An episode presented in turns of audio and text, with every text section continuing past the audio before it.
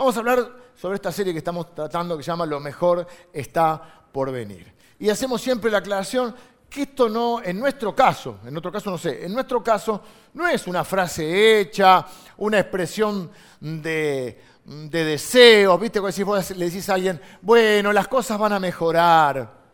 ¿Seguro? Porque hay cosas que no mejoran. Todos necesitamos escuchar una palabra de aliento y no está mal, pero a veces no tiene un fundamento. Ah, estoy esperando que termine el 2018, que me, tuvo mal para que empiece el 2019, como si por alguna cosa mágica, salvo que compres el, viste, el, horóscopo, soy perro en el horóscopo chino, dice. Soy rata, no, vos sos rata, pero no, en el horóscopo chino. Un chiste, por supuesto. Eh, no, porque a ver si me favorecen los astros hay cosas que no van a mejorar si no tomamos las decisiones necesarias para hacer que las cosas mejoren. Pero por otro lado, también hay una realidad. Hay cosas que están fuera de nuestro alcance, de nuestra potestad. O sea, hay cosas que nosotros no manejamos. Por eso los hijos de Dios nos manejamos por la fe. Entonces, cuando nosotros decimos lo mejor está por venir, por supuesto que es una, también una expresión de deseo y una oración, pero también es una convicción. La fe es convicción de lo que no se ve. ¿Y por qué es una convicción? ¿En base a qué? A lo que la palabra de Dios, o nosotros con honestidad, podemos estar equivocados ¿no? en la interpretación, creemos que eh, dice la palabra de Dios. Por ejemplo, el domingo pasado vimos que Dios le dijo a un hombre llamado Abraham, así como le dice, viste como, si vos lo hizo salir de su carpa, de su perspectiva, porque dice que no podía ver. Salí, dice que lo sacó fuera. Y le mostró el cielo, le mostró las estrellas. Y le dijo, así va a ser tu descendencia. Y él estaba preocupado porque no podía tener un hijo. Y dice la Biblia que nosotros somos descendencia de Abraham. O sea que Abraham estaba pensando en un hijo y Dios estaba pensando en nosotros. Dios estaba pensando en una nación, en una multitud. Y entonces se aplica lo que dice en Isaías, eh, que Dios dice que tiene para nosotros, dice así como Isaías o Jeremías. Es para que lo busquen, tarea para el hogar. Pero en uno de los dos los dice. A veces decimos, la Biblia dice, ¿dónde? Bueno, hay que buscar y que leer la Biblia. No me acuerdo si Isaías o Jeremías. Dice, Así como los cielos son más altos que la tierra, es decir, la distancia que hay entre los cielos y la tierra, cual es mucho más que la nubecita que te parece que toca, después tomas un avión, te quedan las nubes abajo, ¿viste? Así como son más altos los cielos que la tierra, así son más altos, dice Dios, mis pensamientos que los tuyos. Y mis caminos que los tuyos. Y como leía Mari recién, que también hicimos mención el domingo pasado, ya parece que el autor que el apóstol Pablo no le alcanzan las la palabras para tratar de expresar lo que, él, lo que él vivenció y lo que le fue revelado por Dios, dice, tenemos un Dios que es poderoso para hacer todo, fíjese cómo agrega, todas las cosas, mucho más abundantemente de lo que pedimos o entendemos. Ese Dios puede hacer mucho más de lo que nosotros podemos pedir y aún imaginar. Y, dice la Biblia, bueno, esto se cumplió en Abraham, ¿no? que, esperaba un hijo y Dios le dio una nación, una multitud. Y, vimos que a veces Dios no cumple nuestras expectativas, porque si siempre cumpliera nuestras expectativas, no tendría Él la oportunidad de superarlas. Y lo que la Biblia dice es que Dios no solo puede cumplir las expectativas, sino que Él es poderoso para exceder las expectativas. Si yo le estaba pidiendo a Dios algo, y Dios fue más allá. Ahora me dijo un hermano el otro día, un amigo mío, que además es vecino, que este, es hermano nuestro, me dice, no es lo mismo imaginar que entender. Y tiene razón. Quiere decir que Dios a veces sobra más allá de lo que yo puedo imaginar, pero a veces sobra más allá de lo que yo puedo entender. Y eso es magnífico, porque qué feo tener un Dios. ¿Qué Dios sería? ¿Qué chiquito sería Dios si yo lo puedo, eh, lo puedo explicar? La Biblia dice, oh profundidad de la sabiduría, de las riquezas, de los misterios de Dios. ¿Quién entendió la mente de Dios? No es para que alguno de nosotros diga yo, es para que todos digamos nadie. ¿Quién fue su consejero? ¿Quién puede entender a Dios? Y tengo como cuatro o cinco predicaciones que están dando ahí vuelta desde enero, que ando, y esta no, el domingo que viene, y voy ahí y las lucho, porque me acordé también, la Biblia dice en el Eclesiastés, que es uno de los libros que más me gusta a mí, uno de los que me gusta, dice que Dios hace las cosas sin que el hombre alcance a entender lo que Dios está haciendo. Y Dios no solo es poderoso para hablar más allá de lo que yo pido, imagino, sino a veces de lo que yo, de lo que yo entiendo. Por eso necesito la fe. Para cuando no entiendo, confiar, seguir confiando, seguir obedeciendo, seguir creyendo. Porque ¿cuál es la pregunta que, que muchas veces nos, hacemos y a mí como pastor me hacen frente al sufrimiento, frente a la decepción, frente a las cosas que no salen como uno espera, frente a la tragedia? Pastor, ¿por qué? Tenemos esa necesidad de entender por qué, de querer entenderlo todo, de encontrar la explicación. Y los cristianos nos creemos en la obligación de dar explicaciones y de defender a Dios, cosa que hace un tiempo largo me saqué ese peso encima. Yo no tengo, Dios no necesita defensores, Dios necesita testigos. Y yo no tengo que andar defendiendo a Dios o andar explicando a alguien que está sufriendo. No, vos estás sufriendo porque... No, yo tampoco sé, pero estoy orando por vos. Y le pido al Dios que consuela a los humildes que te consuele. Porque yo tampoco tengo explicación para todo. De eso quiero hablarles hoy. De cuando no sabemos cómo. Cuando las cosas no entendemos por qué suceden o cómo suceden. Quiero que busquemos juntos, mm, y si no va a salir en pantalla, el capítulo 4 del libro de Marcos. Marcos es una de las biografías acerca de Jesús. Hay cuatro, cada una con una perspectiva, de acuerdo a la fuente también de información. En el caso de Marcos se cree que la fuente, Marcos es el que lo escribió, pero se cree que la fuente, eh, Marcos no es testigo ocular, la fuente es el apóstol Pedro. Así que puede decir que el Evangelio de alguna manera más influido por el apóstol Pedro. Entonces dice eh, eh, que Jesús enseñaba, dice Marcos que Jesús enseñaba por parábolas. Las parábolas eran pequeñas historias que encerraban grandes verdades, incluso misterios. Dice Jesús en algo que yo hice toda una serie sobre parábolas, que si está subida en, el sitio SoundCloud se llama algo así, hay dos, dos, eh, dos, series. A veces en el verano hacemos series sobre parábolas porque tienen menos continuidad, no necesita que uno se toma vacaciones o que tenga un, hilo. ¿no? Eh, una llamaba Código Rojo porque las, las letras de Jesús están escritas en código rojo y la otra no me acuerdo, pero busquen las palabras. Y dice algo que me llamó mucho la atención, que Jesús dijo que Dios había escondido en las parábolas los misterios del reino de Dios y que Dios lo había escondido antes de la fundación del mundo. Está en la Biblia eso. Y yo dije, chao. Entonces yo leo una parábola y hay un misterio acerca del reino de Dios. El concepto de reino de Dios es eh, incluido no, ¿cómo podríamos decir? Me, estoy trabado, las seis de mañana todavía tengo, necesito tres cafés más todavía. Es introducido por Jesús. Hasta ese momento era un concepto no conocido, el del reino de Dios. Y muchas de las parábolas, Jesús va a decir, el reino de Dios es semejante a, o sea, es parecido a. El reino de Dios eh, es como un hombre que, la parábola ya no deja de ser un cuentito, una historia, para transformarse en algo que debajo de la superficie, en lo profundo, me está hablando acerca del reino de Dios y de cómo funcionan las cosas en el reino de Dios. Entonces, y, y uno dice, bueno, ahora Jesús, el reino de Dios es como la NASA, el universo. No, y dice el reino de Dios como una semilla. Chanfle. Algo, algo que ellos comprendían. Y muchas veces hay parábolas relacionadas, eh, hay sobre muchas cosas, pero hoy me, voy a referir a, las semillas y al sembrador. No voy a tomar la parábola del sembrador, que es la que inicia el capítulo 4, sino una posterior, donde muchas veces se compara el reino de Dios con, con, todo el proceso de siembra que ellos entendían perfecto, perfectamente, porque era un, un contexto agropecuario, agricultor, y eh, no se sembraba igual que ahora, ¿no? Era un sembrador que salía a sembrar. Entonces, eh, Jesús va a hablar de esto, del reino de Dios en relación a la siembra, con diferentes roles. En, eh, algunas ocasiones, la semilla es la palabra de Dios en un primer significado, luego puede tener otro significado.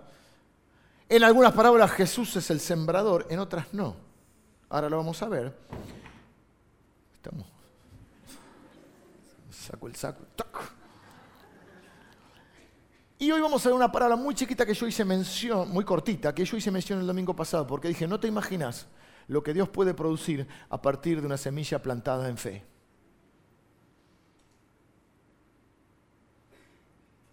No te imaginas lo que Dios puede hacer cuando alguien le cree y obedece su palabra. Porque la semilla, para que dé fruto, ¿dónde tiene que estar? En el suelo. En el estante no da fruto. Entonces voy a leer esta parábola cortita y yo les voy a, hacer referencia. Primero entonces contó otra parábola, que es la más conocida, que no voy a hacer referencia hoy mucho, que es la parábola del sembrador, donde dice que el sembrador sale a sembrar y que encuentra diferentes, y las semillas caen en diferentes tipos de terrenos. Hay una que rebota, es decir, la gente que directamente rechaza la palabra de Dios. Hay otra que da un fruto rápido, pero enseguida eh, es ahogada por, por los... Eh, ¿Cómo estoy con la cizaña? No?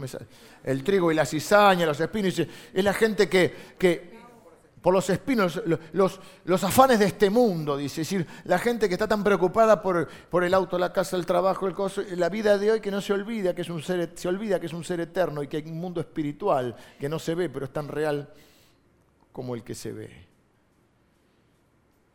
Y prioriza las cosas terrenales dejando las cosas espirituales. Entonces es la gente que recibe la palabra con alegría, pero al poco tiempo se olvida. Bueno, empieza a contar esa parábola y después va a contar esta otra. En esa parábola el Señor siembra la palabra y hay diferentes terrenos. En esta, que vamos a ver, está en Marcos capítulo 4, versículo 26. Dice, decía además, ¿quién? Jesús. Así es el reino de Dios como cuando un hombre echa semilla en la tierra. ¿Ven? Ya no, entonces no estamos hablando del hombre que echa semillas, estamos hablando del reino de Dios. Hay un misterio acá que Dios no quiere revelar, de cómo funciona el reino de Dios en nuestra vida. Dice, y duerme y se levanta de noche y de día, y la semilla brota y crece sin que él sepa cómo. Los que les gusta subrayar o notar, subrayen porque esta va a ser la tesis de nuestra prédica de hoy. Sin que él sepa cómo. Porque de suyo lleva fruto la tierra. Vamos a traducirlo. La tierra produce fruto por sí misma, está diciendo. El sembrador siembra, pero lo que produce fruto es la tierra. No se atribuye el fruto al sembrador, sino a la tierra. Porque de suyo lleva fruto a la tierra. Primero hierba, luego espiga, después grano, no, es que no sé leer, es que no veo. Grano lleno en la espiga. Es decir, hay un orden. Ojo acá, hay un orden.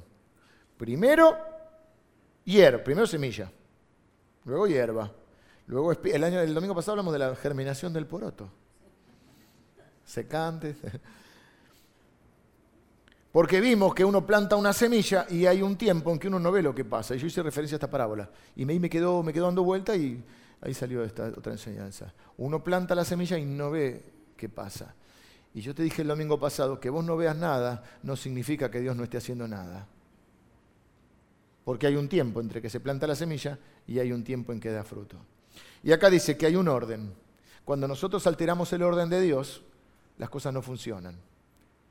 Cuando queremos hacer cosas en el noviazgo que pertenecen al matrimonio, alteramos el orden de Dios y la cosa no funciona. Cuando nuestras finanzas las manejamos diferente y alteramos el orden que Dios estableció para distribuir nuestras finanzas y, alteramos ese orden, podemos estar arruinando la provisión de Dios. ¿Me explico? Porque hay un orden para hacer las cosas. Y cuando el fruto está maduro, no antes, enseguida, o sea, no hay que dormirse tampoco, enseguida se mete la hoz porque la ciega ha llegado. El problema de muchos es que meten la hoz antes de tiempo. El problema de muchos es que administran su dinero y gastan antes de tiempo. A cuenta.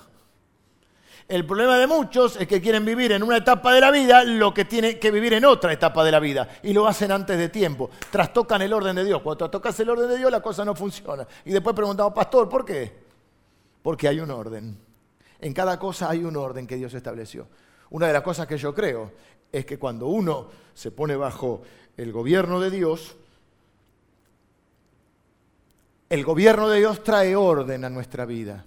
Y el orden trae prosperidad. Yo no creo en el Evangelio de la prosperidad, eh, sacuda la llave de su casa, traiga la ofrenda. No, no, la ofrenda es otra cosa. no es para que Dios me prospere. Pero cuando nosotros nos ponemos bajo el gobierno de Dios, el gobierno de Dios ordena nuestra vida. Porque empezamos a manejarnos por los principios de Dios. En lo económico, en lo familiar, en lo relacional, en, la vida. Y cuando nosotros respetamos el orden, el gobierno de Dios, respetamos el orden. De cuando Dios trae orden a tu vida, indudablemente trae prosperidad. Porque una de las cosas que trae eh, falta de prosperidad en nuestra vida es el desorden. Prosperidad hablando no solamente estamos diciendo de lo económico, ¿no? Que lo incluyo también. Pero prosperidad es el curso favorable de las cosas, es decir, que lo que emprendas te vaya bien. Puede prosperar una relación o no. Puede prosperar un negocio, un trabajo, una carrera, un emprendimiento, un sueño, una familia. Hay un orden y luego viene el resultado. Tan pronto como dice, como cuando el fruto está maduro, tan pronto como el fruto está maduro, ahí se mete la hoz. No podemos recoger el grano hasta que esté lista, hasta que esté listo para la cosecha. Si no, terminamos arruinando la cosecha porque metimos la hoz antes. Porque queremos vivir antes lo que nos toca vivir en el tiempo que, dice la Biblia, que también voy a predicar de eso. Estoy con unas ganas, porque todo tiene su tiempo y Dios lo hizo hermoso en su tiempo. Aunque el hombre no, termine de entender lo que Dios está haciendo. Pasa que es muy largo, no sé cómo dividirlo eso. Pues preparé esa prédica, lo voy a tener dos horas. Claro, porque tiempo, quería desgranar tiempo de nacer, tiempo de morir, tiempo de llorar, tiempo de reír. Si se anima, nos ponemos de acuerdo y venimos lo tengo que resumir. Bueno, pero este no es el, centro, el centro es lo que viene ahora de mi enfoque de hoy. Versículos 27 y 28 dice, la segunda parte del 27, y la semilla brota y crece sin que él sepa cómo. Él sea el granjero, el sembrador, no sabe cómo, no sabe lo que sucede exactamente, porque no leyó Google, Google, Google. Ahora vas a Google y te dice cómo, pero ese no sabía. Él sabía que se ponía la, la, semilla, sabía algunas cosas porque era un hombre experimentado, un sembrador, pero no sabía exactamente el proceso que ocurre científicamente, pero él sabe que siembra la semilla y que en algún momento da fruto, pero él no sabe cómo. Dice, porque de suyo lleva fruto la tierra. La tierra produce por sí sola. Y eso me hizo pensar acerca de dejar, si se entiende la frase, si no suena mal, dejar que Dios haga su trabajo.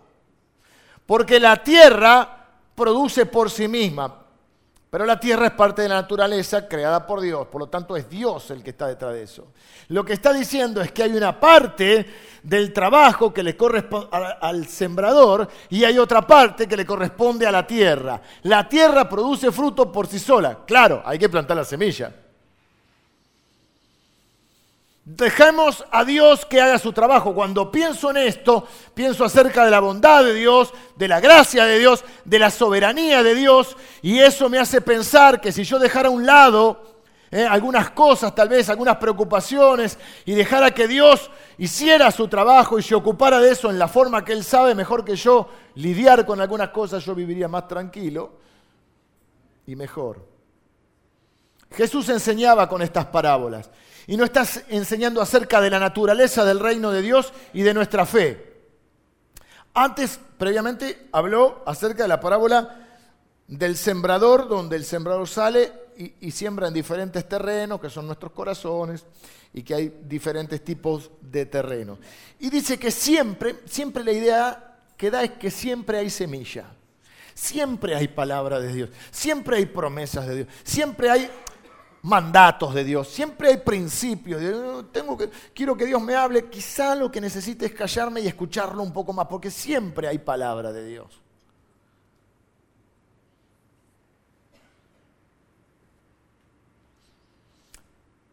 Pero la semilla que da fruto es la semilla que está en el suelo, no la que está en el estante ni en el bolsillo.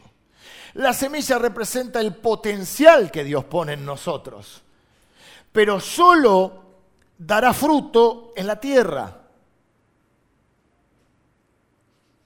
Y el problema de muchos de nosotros cristianos es que tenemos muchas semillas en el bolsillo, Muchas para conocemos la palabra, conocemos las promesas, las subrayamos, las marcamos, las podemos exponer, hablamos de ellas, pero no la llevamos a la práctica, no la sembramos. Es decir, la Biblia le llama a, a, esa clase de personas oidores y no hacedores de la palabra.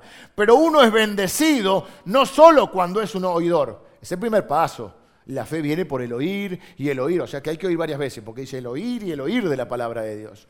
Pero son bendecidos realmente no solo los oidores de la palabra, sino los hacedores de la palabra. De nada sirve que yo tenga la semilla en el saco, en el bolsillo, o en el estante, si no la pongo en el suelo. Y yo no quiero estar un día delante de Dios y que Dios me muestre todas las semillas, talentos y cosas que puso en mí y que yo no me animé a creerle para sembrarlas. Allí había una especie de frase que decía, ¿no? El cementerio está lleno de libros que no se escribieron, de canciones que no se cantaron, ¿eh? de, edificios que no se construyeron, de cosas que no, hizo, que no hicimos cuando Dios nos había dado el potencial para hacerlo y que yo no animé a cultivar. No se verás bendecido por la palabra que escuchás, sino por la palabra que aplicás, la palabra que haces. Muchas veces pensamos que necesitamos saber más y si yo tuviera más conocimientos, entonces eh, crecería más tengo un problema complicado con esto de la, madurez espiritual, porque si yo creo que necesitamos aprender más, si yo creo, si no, no estaríamos acá. Si no, no, hubiera, hubiere, hubiese en la iglesia tantas instancias de crecimiento. Pero muchas veces lo que necesito, eh, puede ser que necesite aprender más o em, eh, tener más conocimiento, pero muchas veces lo que necesito es aplicar el conocimiento que ya tengo. Necesito saber más. Yo te voy a decir esto. Si hicieras lo que ya sabes que tenés que hacer, crecerías. Chanfle.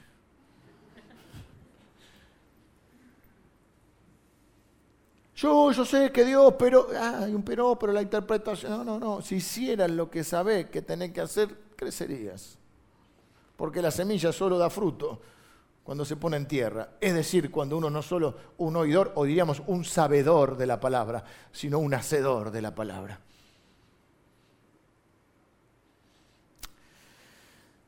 Entre los tengo algunos arrepentimientos de la vida. Entre los que tengo, uno de los que tengo es no haber escrito un libro sobre la paternidad antes de ser padre. Me hubiera gustado escribirlo antes, porque yo antes de ser padre tenía muchas teorías sobre cómo ser padre Ahora tengo dos hijos y ninguna teoría. Los amo, están por ahí, son mi orgullo. Pero como que uno va, como puede. ¿eh? Me pasó lo mismo con ser pastor. Me hubiera gustado escribir un libro sobre cómo ser pastor antes de ser pastor. 937 páginas, diagramas. Después vinieron ustedes. Me arruinaron el libro. Normalmente vieron que la gente que da muchos consejos es la que, la que no tiene mucha experiencia sobre eso, ¿no? No, yo en tu lugar haría, no juzgo, pero en tu lugar haría... Hay mucha gente que puede escribir un libro como ser pastor, pero no son pastores. No sé si me explico. Y ahora que soy pastor, si tuviera que escribir un libro sobre cómo ser pastor, tendría una hoja un folleto sería. Tendría un emoji, se dice, emoji. Este que es así. Que Dios te ayude. No se enojen, sobre todo las hermanas que son más comunicativas. Algunos hermanos también. le escriben al novio un mensaje así y el novio hace. Yo cuando descubrí los emojis es como que descubrí un mundo nuevo se me abrió una nueva dimensión. Porque uno puede comunicarse, como en el primer servicio tenemos, eh, se traducción o interpretación en lenguaje de señas para las personas que tienen dificultades en el oír, ¿no? Así que si usted conoce a alguien que tiene dificultades para oír, en el primer servicio, en el de las 9 de la mañana, tenemos siempre eh, traducción o interpretación en lenguaje de señas. A mí me encantan los emojis. Entonces vos le tenés que dar fuerza a alguien y le decís,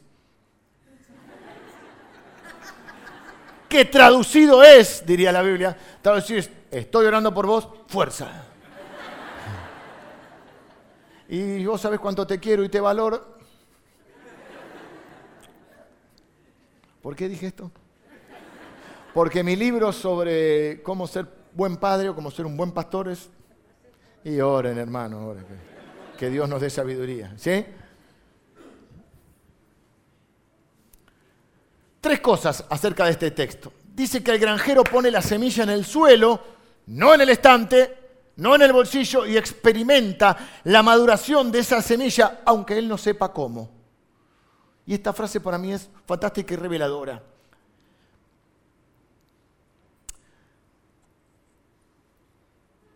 Muchas veces lo que Dios hace en nuestra vida, eso está en el esquema, parecerá insignificante.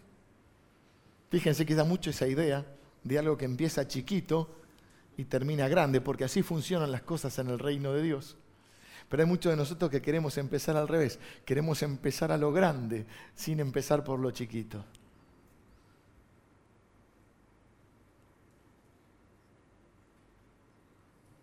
¿Qué vas a hacer con eso? No voy a ser médico neurocirujano. Muy bien, empezá por dar la materia de primer año, que todavía tenés previa geografía de...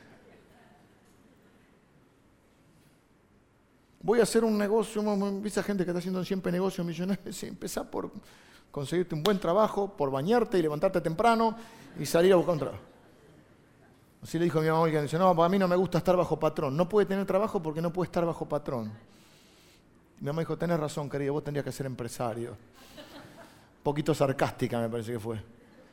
O no, se lo dijiste en serio. No, mamá se lo dijo bien. No, pero bien. De onda. No puede tener.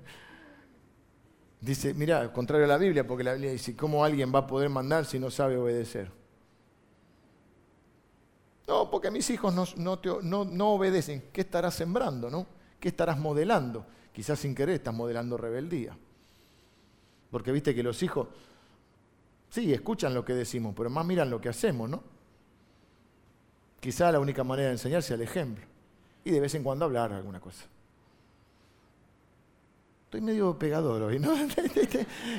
Perdónenme, hermanos. ¿eh? Eh, es un ataque de sinceridad nada más, un sincericidio. Tres cosas sobre el reino de Dios. A menudo se ve insignificante, o empieza a menudo parece invisible, porque hay cosas que no se ven, pero te dije el domingo pasado, que vos no veas nada no significa que Dios no esté haciendo nada. Y ahí te refería esta parábola, que uno siembra la semilla y parece que no pasa nada, pero algo está sucediendo, Dios envía, sale el sol, Dios envía la lluvia, algo pasa ahí en la tierra. Y lo tercero es que a menudo ignoramos cómo. A veces el mayor crecimiento en tu vida no estará en la superficie de tus emociones, de tus sentimientos o de tus sentidos. A veces la, obra más profunda que Dios hará en tu vida, la que es mayor, no será tan alta como profunda. Porque ¿qué es un edificio sin fundamentos o sin, sin bases? ¿Cómo se dice? Hay una palabra que me sale. Cimientos. Para hacer esto, que es pesadita esta viga y vale como si fuera de oro, pero no importa. Hay que hacer unas cosas que se llaman zapatas. ¿Mm? Unos pozos así, y el otro edificio tiene unos... A menudo el trabajo más profundo que Dios hace no es lo que se ve, es lo que hizo antes que no se ve. Que después trae fruto a su tiempo. El reino de Dios es así, dice Jesús. Es algo tan pequeño, aparentemente tan insignificante, y pasa por etapas que son invisibles, y muchas veces vos te vas a sentir tan ignorante acerca de lo que Dios está haciendo, como el granjero que pone la semilla en el suelo y no sabe cuándo la va a volver a ver. Claro que Él puede hacer su parte, claro que Él puede regarla, puede arar la tierra, ¿eh? puede, mm, puede cavar profundo, puede, puede quitar eh, algunos eh, malezas, pero él no puede hacer que dé fruto. Noten que el fruto no es atribuido al sembrador, sino al suelo. La tierra produce por sí sola. Nosotros sabemos que eso es Dios, o sea, es Dios detrás de la naturaleza. Es Dios el que hace. Por eso el apóstol Pablo dice, hablando ya de cosas espirituales y de la fundación de la iglesia, él dice, de predicación del evangelio, dice, yo planté, un amigo mío, Apolo regó, pero el crecimiento lo da Dios. O sea, Dios da el crecimiento, pero yo tengo que hacer mi parte tengo que plantar. La Biblia dice, no se engañen muchachos a ustedes mismos. Dios no puede ser burlado. Todo lo que el hombre sembrare, eso también va a cosechar. Cuando yo quiero cosechar lo que no sembré, sin querer queriendo, diría el chavo, estoy tratando de burlarme de Dios. Yo no puedo sembrar lo que no, cosechar lo que no sembré. Ay, pastor, a mí nadie me, ama, nadie me quiere.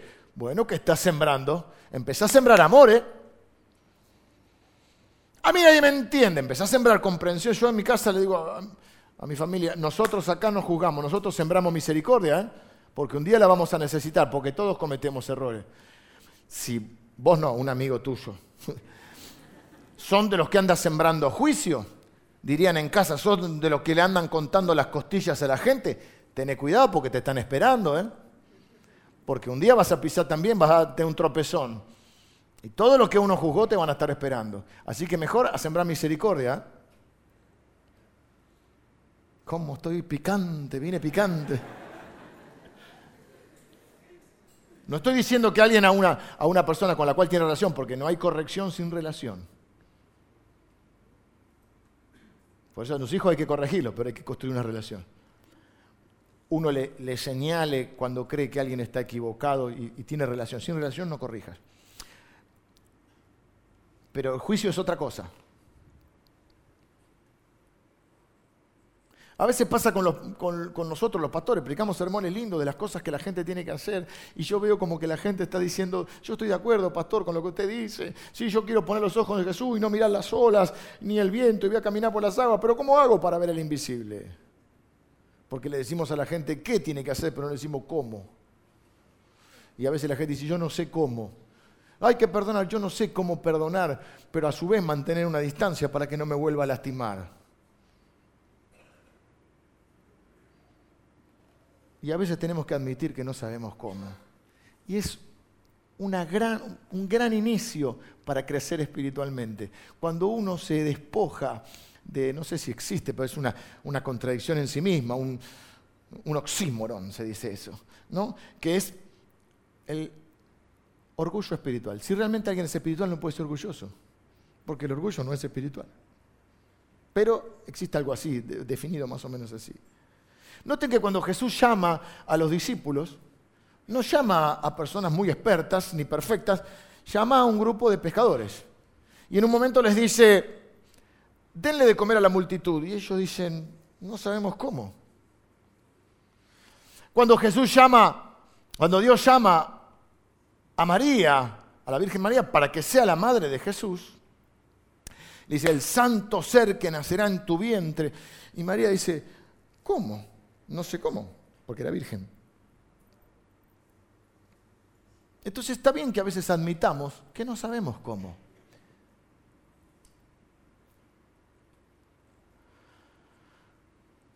no sé cómo criar a mis hijos, no sé cómo seguir adelante, no sé cómo sacar adelante esta situación, no sé cómo.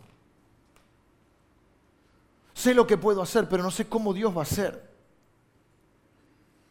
Y aquí hay un granjero que no sabe cómo hacer crecer una semilla y Jesús le dice, es así, el crecimiento es así, hay una parte que vas a tener que hacer vos y sabrás qué hacer. Vos sembrá, vos, vos eh, regá, vos aboná la tierra, pero, hay una, pero no tenés que saber todo. Porque muchos creen que Dios elige y bendice a los que son expertos. Entonces uno se autodescalifica. Pero Dios busca un pescador humilde como Pedro, una prostituta como Raab, una extranjera menospreciada como Ruth, un hijo no valorado como David, gente que se anima, un, un hombre tartamudo como Moisés. Pero toda gente que se anima a decir, yo no sé cómo. Gente que no sabe cómo, gente humilde. Dice la Biblia, bienaventurados los que tienen hambre y sed de justicia. No los que están llenos de su propia justicia o de su propia sabiduría, tan llenos que no pueden recibir la palabra de Dios. Si vos viniste hoy diciendo, Señor, yo no sé cómo voy a hacer con mi hijo, no sé cómo.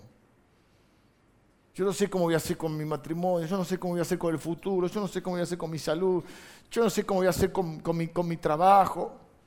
Todo lo que vos vacíes delante de Dios, Dios lo va a llenar. Dios nunca desprecia, dice la Biblia, a un corazón humilde. Y lo maravilloso es eso, que Dios sobre, aunque vos no sepas cómo. Dice la Biblia que Dios, a los que aman a Dios, dice Romanos 8, que es una gloria de la Biblia, dice a los que sabemos que a los que aman a Dios, todas las cosas ayudan a bien, es decir, Dios hace que funcionen para el bien. Esto es a los que conforme a su propósito son llamados, nosotros. Y yo mil veces veo un enredo, una situación, una cosa sin salida. Digo, yo no sé cómo Dios va a ser. Yo no sé cómo, pero sé quién. Vine manejando, en este caso el auto de Lili, lleno de carpetas de su trabajo. Tiene el baúl llenito de todos tests infantiles y no tan infantiles de acuerdo a su profesión, y venimos con el autito. Y yo, este es manual, yo, el otro es automático. A mí me gustan los autos mucho, me gustan las camionetas, los autos. Algo, uno entiende el funcionamiento, pero no sé exactamente cómo funciona. El de hay que poner la llave, hay otros que hay que apretar un botoncito. Pero vos no necesitas saber cómo es todo el procedimiento que funciona el motor. Vos necesitas saber manejar. O la computadora. Acá hay un par que son buenos con eso. Yo no alcanzo a entender mucho esto, ¿cómo? Bueno, tampoco todavía entendí el celular, imagínate. ¿Cómo puede ser que yo apriete un vidrio? Tengo un sobrino que dice, yo hago está en Chile, hace aplicaciones de... No entiendo. ¿Qué es lo que haces vos ahí? O sea, si yo después lo que sé es apretar la aplicación, bueno, este, Adrián hace todas esas cosas también. Son gente que no está bien, pero... Y vos decís, ¿cómo, cómo, qué, es lo que vos haces? Yo no sé cómo funciona este aparatito, ¿viste?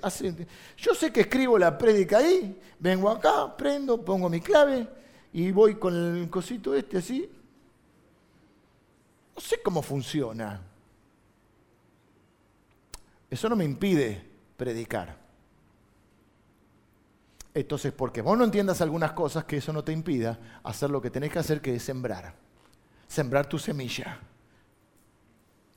Puede haber algunos de ustedes hoy que no saben cómo.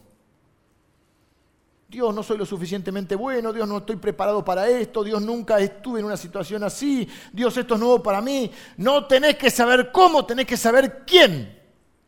Él es el Señor de la cosecha, Él es el que hace que la semilla produzca fruto. Yo tengo que sembrar, no tengo que saber cómo funciona todo. La semilla es mía, pero la cosecha es de Dios. Y a veces dejamos de sembrar porque no sabemos cómo funciona, porque queremos entender todo. Por eso necesitamos la fe. No dejes que porque haya algo que no entendés en tu vida o porque aparentemente no funciona, te impida seguir sembrando. No dejes de hacer tu parte, de hacer tu trabajo. ¿Qué es seguir sembrando? Seguir orando, seguir haciendo el bien, seguir este, amando a las personas, seguir sirviendo, seguir creyendo la palabra, seguir obedeciendo.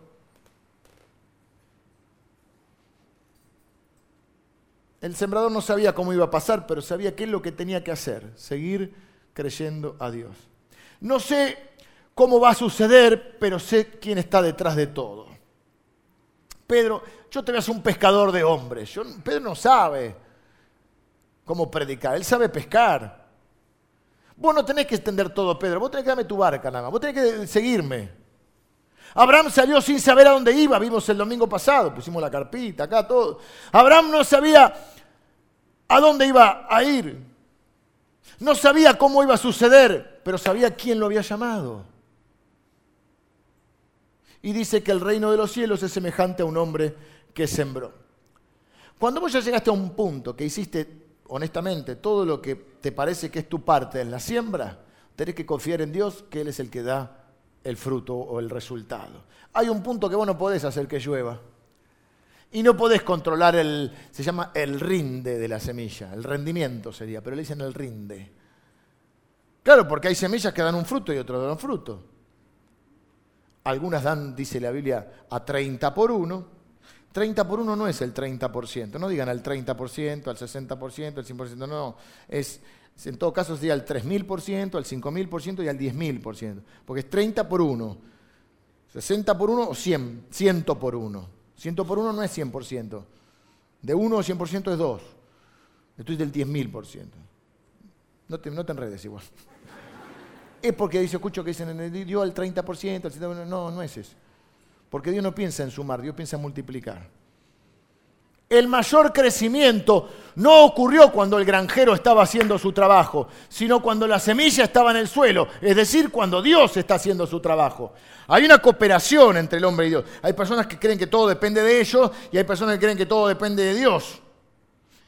Y no es así, el crecimiento es atribuido a Dios, pero alguien tiene que sembrar. Caemos en extremos. En este caso, en esta parábola, Jesús no es el sembrador. Y voy a explicar por qué yo creo que no es el sembrador. Porque dice que el sembrador no sabe cómo. Y Jesús es la sabiduría de Dios. Jesús sabe todo. Así que yo en este caso no veo que Jesús sea el sembrador que no sabe cómo suceden las cosas. Creo que está refiriéndose a nosotros. En ocasiones Jesús es sembrador, en otras parábolas. En ocasiones Jesús es la semilla. Y usted dice, ¿cuándo Jesús? Qué bueno que me lo preguntaste porque te lo voy a contestar. Porque dice, os digo que si el grano de trigo no cae en tierra y muere, no puede llevar fruto. Ah, pero cuando cae en tierra. Y dice que Jesús está hablando de sí mismo. O sea que en esa figura, Jesús qué es? Es el grano de trigo que cae en tierra y muere para dar fruto. Jesús no fue enterrado, Jesús fue plantado para dar fruto. Te lo paso a explicar. Jesús está eh, frente a la cruz y dice la Biblia que él le dice a uno de sus seguidores, a Pedro, ¿vos te crees que yo no puedo orar ahora al Padre? Y el Padre puede enviar legiones de ángeles, cientos de miles de ángeles a defenderme pero es necesario que yo pase por la cruz, es necesario que yo pase por la tumba, es necesario que yo resucite.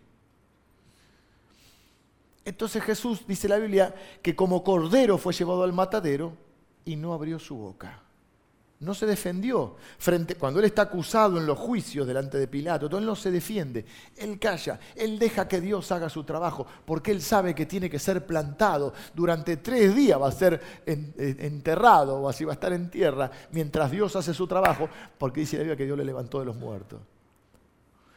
Entonces no te frustres cuando las cosas no salen como vos esperás. Cuando en tu vida hay decepción, o hay incertidumbre, o hay inseguridad, o como parece que las cosas no funcionan. Tenemos el ejemplo de Jesús. Que Jesús fue, dejó que lo acusaran a él para que nosotros ya no podamos ser acusados. Dejó que lo condenaran a él para que nosotros no podamos ser condenados. Dice la Biblia, ninguna condenación hay para los que están en Cristo Jesús. Y hay personas acá que están luchando con el fracaso quizá, con la decepción, con la incertidumbre. Dejen que Dios haga su trabajo. No arranquen la semilla porque no les gusta la etapa o la temporada en que están viviendo o que están pasando. No hay nada que pueda pasarte que Dios no pueda eh, utilizar para bien. Porque así es el reino de Dios, aunque yo no sepa cómo. Hay muchas veces que yo no sé cómo, pero no importa porque yo sí siempre quien tiene el control.